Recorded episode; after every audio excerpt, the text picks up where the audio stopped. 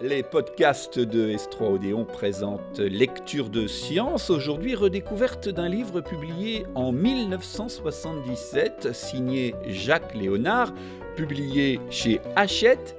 Le titre du livre La vie quotidienne du médecin de province au XIXe siècle. Écoutons à présent des extraits consacrés à l'installation des jeunes médecins et à la délicate question des visites et des horaires de consultation au XIXe siècle. Bonne écoute. Bien que chacun puisse tenter sa chance où il veut, sauf l'officier de santé lié à son département, l'installation du médecin n'est pas arbitraire. En dehors des successions familiales, on observe par exemple des appels de maires, de curés ou de juges de paix en faveur des cantons démunis.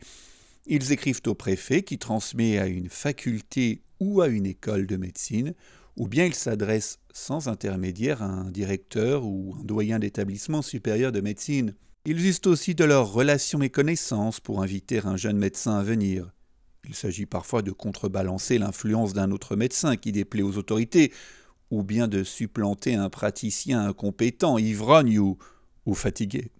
Parfois encore, une veuve de médecin, à court d'argent, cherche à vendre la clientèle de son mari. Dans les deux derniers tiers du siècle, se multiplient sur les pages des journaux professionnels des offres de cession de clientèle et de cabinets. Il existe même des feuilles ou des officines de courtiers. L'Association générale des médecins de France organise, en 1883, un véritable centre d'information pour les jeunes docteurs.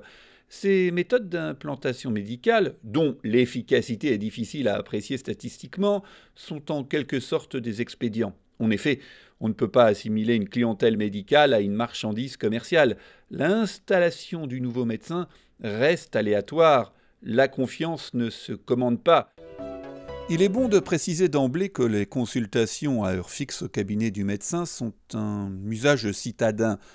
Pendant la majeure partie du XIXe siècle, elles prennent beaucoup moins de temps que les visites. La moitié peut-être des médecins des villes ne consultent pas tous les jours.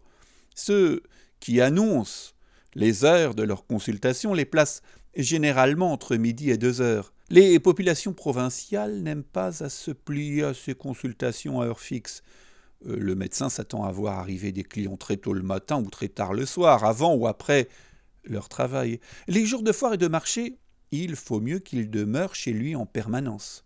Le dimanche, après la messe, il lui faut encore être disponible.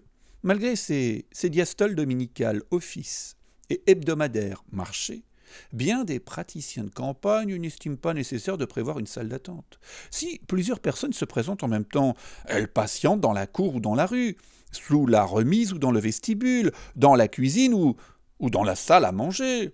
Bien mieux, le praticien ne se choque pas si un commissionnaire apporte par écrit ou oralement la description de l'état du malade et sollicite une ordonnance sur le champ, de façon à passer chez le pharmacien et à rapporter à domicile les drogues recommandées. Rien n'est vraiment codifié.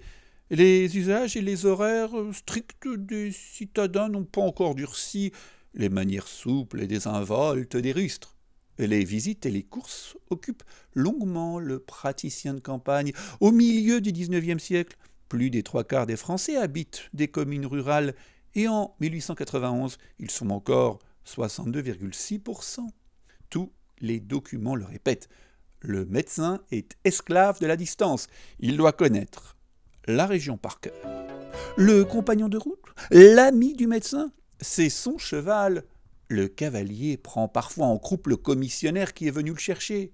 L'hiver, le cheval tient chaud entre les jambes. Mais dans certaines régions, des congères bloquent le passage et il faut continuer à pied.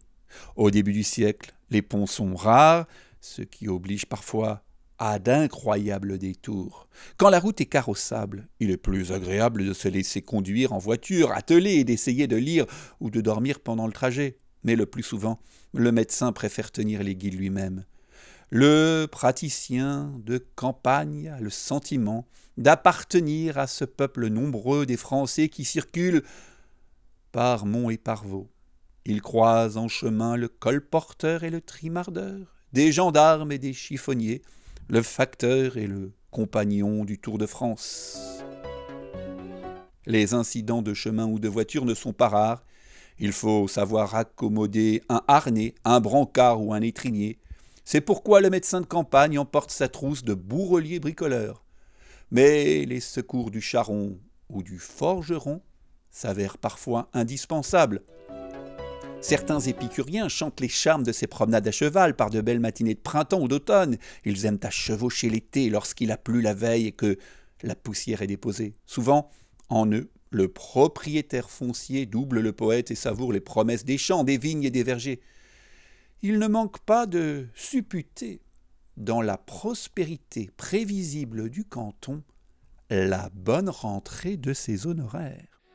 Retrouvez tous nos contenus sur notre site s3odéon.fr. À très bientôt.